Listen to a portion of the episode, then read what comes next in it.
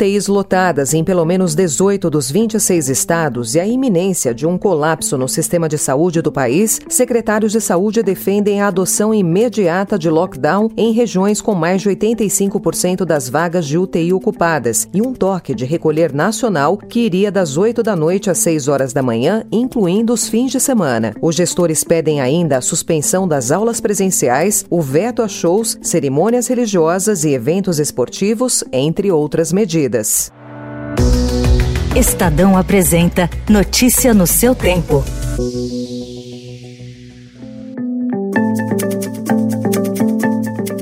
Terça-feira, 2 de março de 2021. Com essa informação, abrimos o Notícia no seu tempo, podcast que traz um resumo das principais notícias do jornal Estado de São Paulo. Confira outros destaques do dia.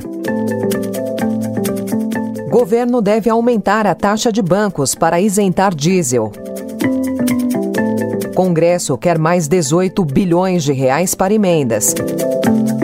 A caça da variante brasileira no Reino Unido. E os 90 anos de Ruth Rocha.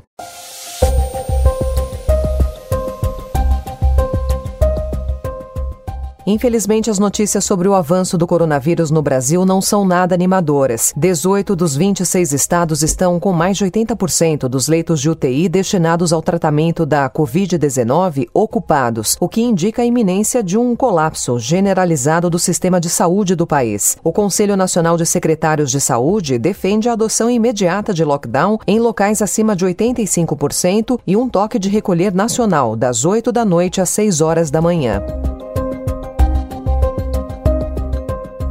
E governadores de 18 estados decidiram reagir ao movimento do presidente Jair Bolsonaro de tentar repassar a eles a responsabilidade pela expansão da pandemia. O grupo divulgou uma nota criticando a atitude de usar dinheiro público a fim de produzir informação distorcida, gerar interpretações equivocadas e atacar governos locais.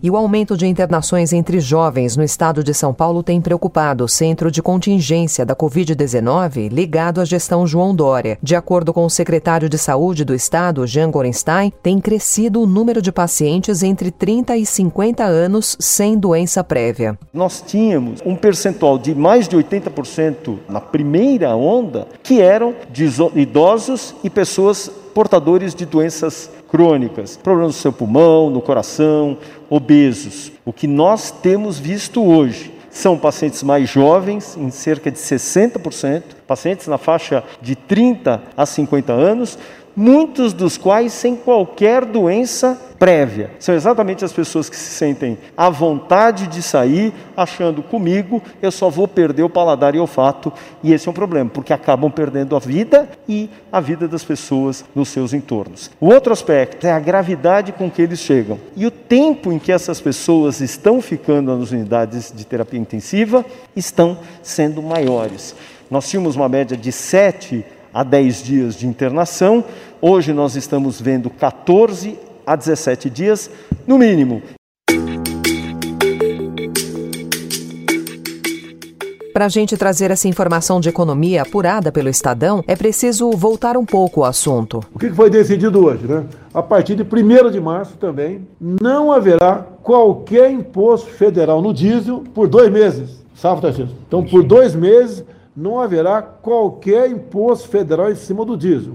Por que por dois meses? Que nesses dois meses nós vamos estudar uma maneira definitiva de buscar zerar esse imposto no diesel. Após o presidente Jair Bolsonaro prometer zerar a tributação dos combustíveis, o governo deve aumentar a contribuição social sobre o lucro líquido dos bancos para compensar a desoneração do diesel e do gás de cozinha. De acordo com uma fonte da equipe econômica, essa é uma possibilidade que está na mesa.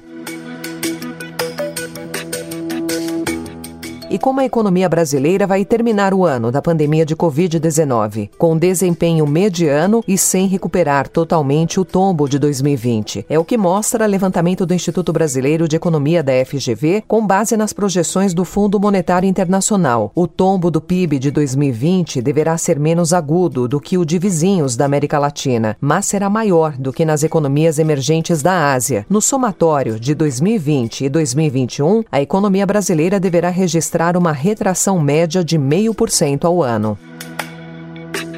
Aliás, a crise de 2020 deverá confirmar a saída do Brasil do grupo das 10 maiores economias do mundo, como já mostrou outro levantamento do IBRE-FGV de outubro do ano passado. O país deverá fechar o ano como a 12ª maior economia em termos de valor do PIB, ultrapassado por Canadá, Coreia do Sul e Rússia.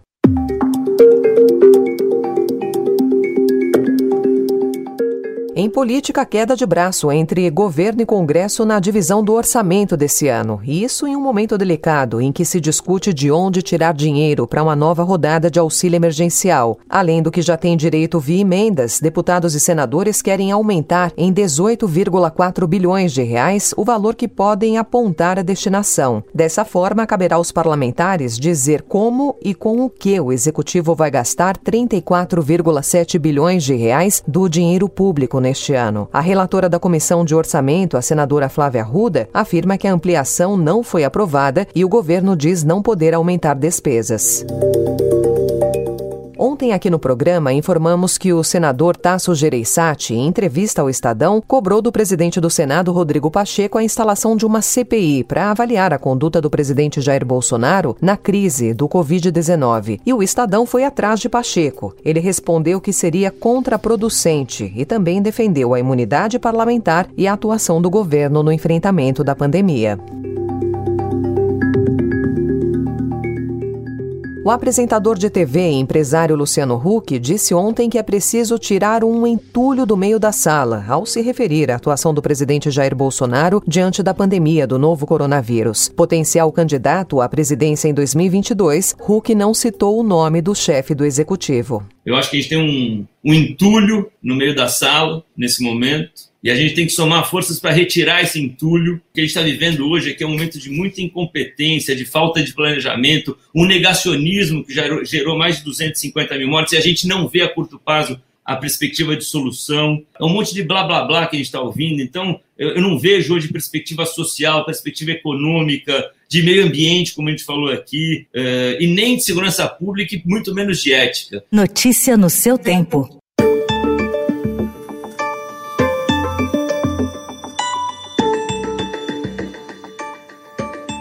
E a variante brasileira virou dor de cabeça para os britânicos. O governo do Reino Unido iniciou ontem uma caça a um viajante que testou positivo para a variante de Manaus. Apesar da preocupação e da pressão para adotar novas medidas restritivas, o premier britânico Boris Johnson diz que não planeja endurecer o lockdown, mesmo diante da presença da cepa brasileira, que é duas vezes mais contagiosa, segundo estudo da Fiocruz Amazônia. We've got one of the toughest border regimes anywhere in the in the world. For uh, stopping people coming into this country who may have variants of concern. And if you uh, look at what we've done in the case of the South African variant, a massive effort uh, went in there, uh, and is the same is going on now to contain any spread of the of the Brazilian variant.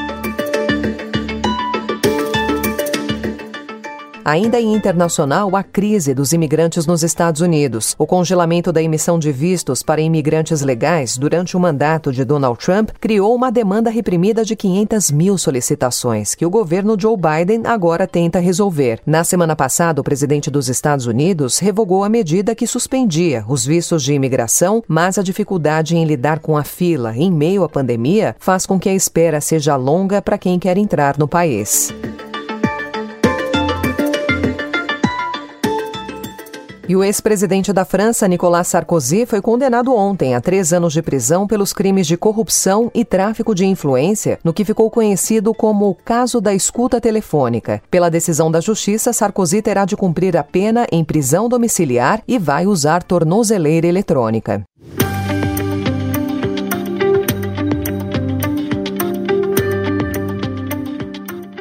Infelizmente, separar esportes e Covid-19 não é tarefa fácil. E quem sonha em voltar aos estádios para acompanhar de perto um jogo vai precisar primeiro pensar na carteirinha de vacinação. A CBF defende que o público só retorne às partidas das competições nacionais depois que a população for imunizada.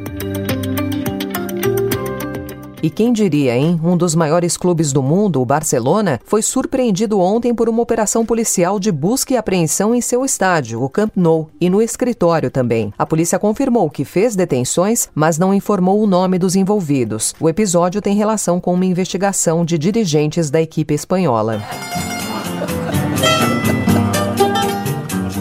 Eu escrevi sempre como uma coisa alegre, divertida, engraçada, uma travessura, sabe?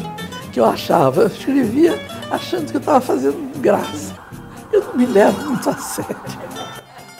Há cinco anos, Ruth Rocha era entrevistada pelo Estadão. Ela falava de seus 50 anos de escrita. E agora chega aos 90 anos, olhando para frente. Em nova conversa com a nossa reportagem, ela revelou o que vem de novidade por aí. E uma delas é a transformação do livro clássico da autora Marcelo Marmelo Martelo em série de TV. Ruth Rocha também disse que aproveitou o isolamento da pandemia para criar uma nova obra, que é o Grande Livro dos Macacos, ainda em fase de finalização, sem data para lançamento.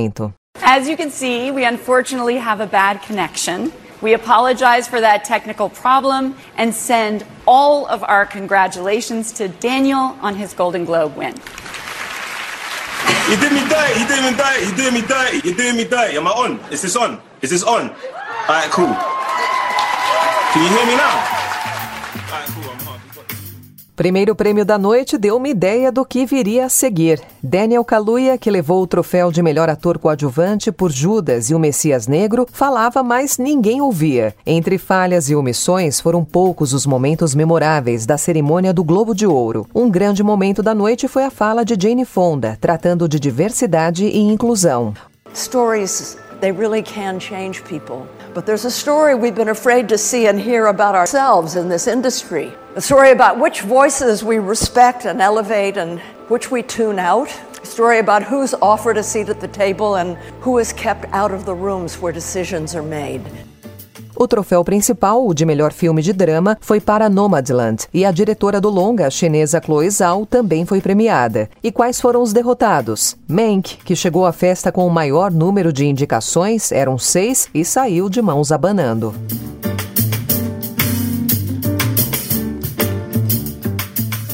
Encerrando mais uma edição do Notícia no seu tempo, com a apresentação e roteiro de Alessandra Romano, produção e finalização de Mônica Herculano. O editor de núcleo de áudio é Manuel Bonfim. Obrigada pela sua companhia e até amanhã. Você ouviu Notícia no seu tempo.